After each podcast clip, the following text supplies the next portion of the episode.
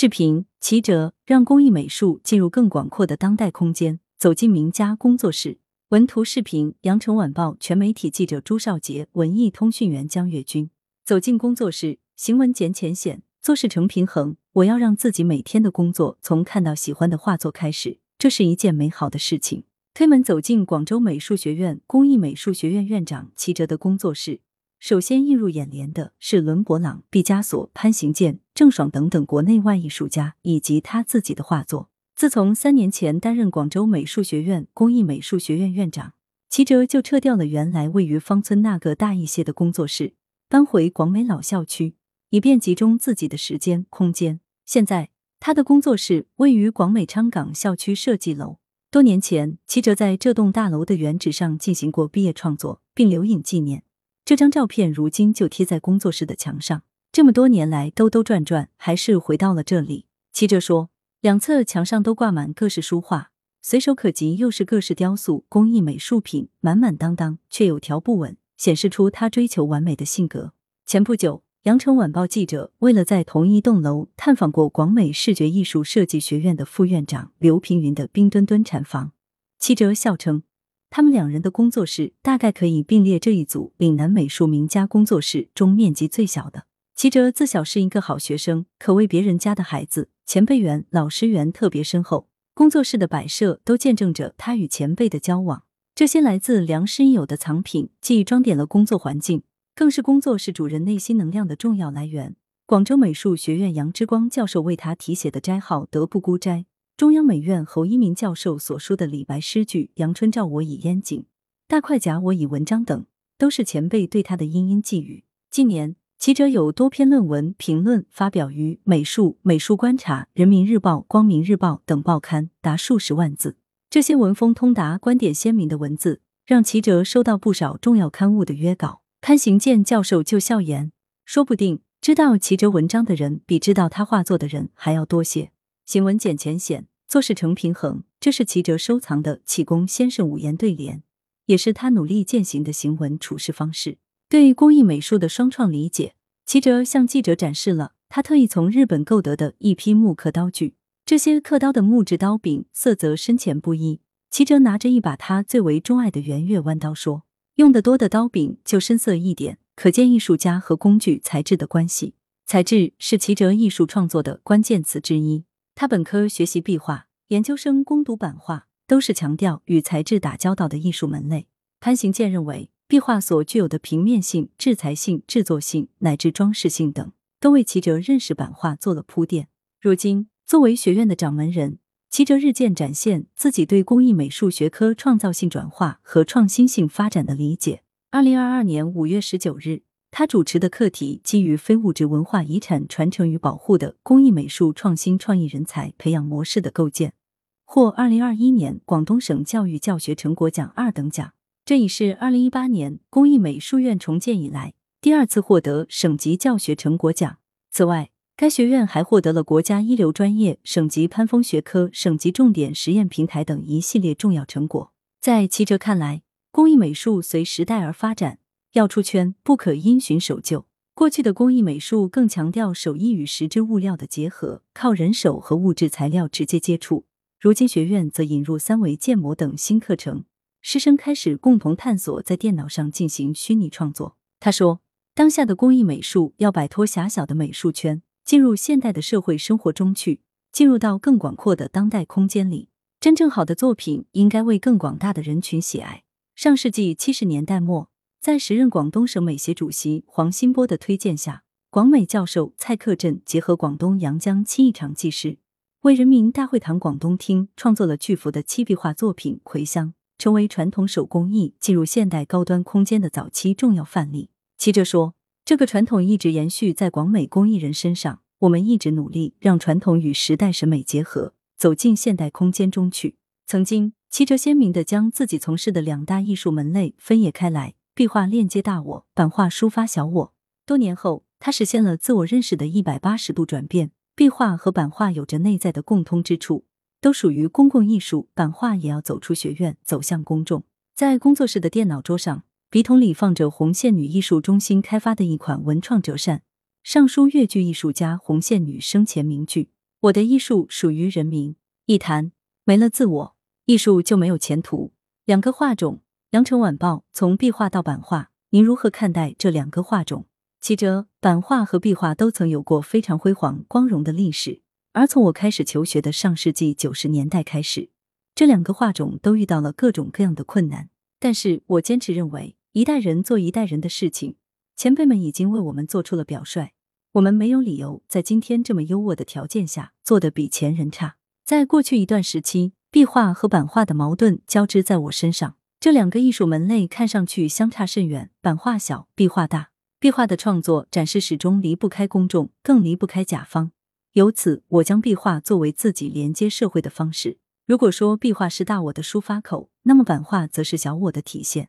新时期以来，学院版画的创作越发注重本体语言。相对拉开了自己和受众的距离，而我早期曾写文章，反复强调版画就是自我表达的手段。羊城晚报，那现在您对他们的认识和理解发生改变了吗？七哲是的，我现在认为，今天的艺术家要让版画重新成为大众的艺术。其实，壁画和版画有着很多共同的特点，比如因深度接触研究材料、缜密规划制作周期等。更重要的是，他们的精神内核是相通的。上世纪。他们都因为传播性、公共性得到过鲁迅先生的高度关注。他引领和推动了中国新兴木刻运动，也专门推介过墨西哥壁画。鲁迅先生强调，版画和壁画都是走出书斋、属于人民的艺术。当时的中国特别需要这样的艺术，今天也是如此。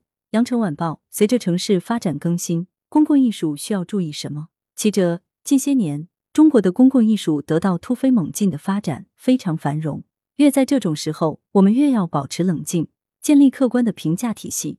虽然当下迎来了全景式的繁荣，但落实到具体作品上，依然比较缺乏能够经得住历史检验的精品力作。至今为止，以张丁为代表的老一辈壁画家的作品，依然是中国当代壁画的纲鼎之作。之前我在人民日报发表文章，专门探讨过公共壁画的创作问题，以及壁画在城市发展中如何发挥正面作用。我认为现阶段的城市公共审美基础还有待提升，应强调公共艺术中专家的引领作用。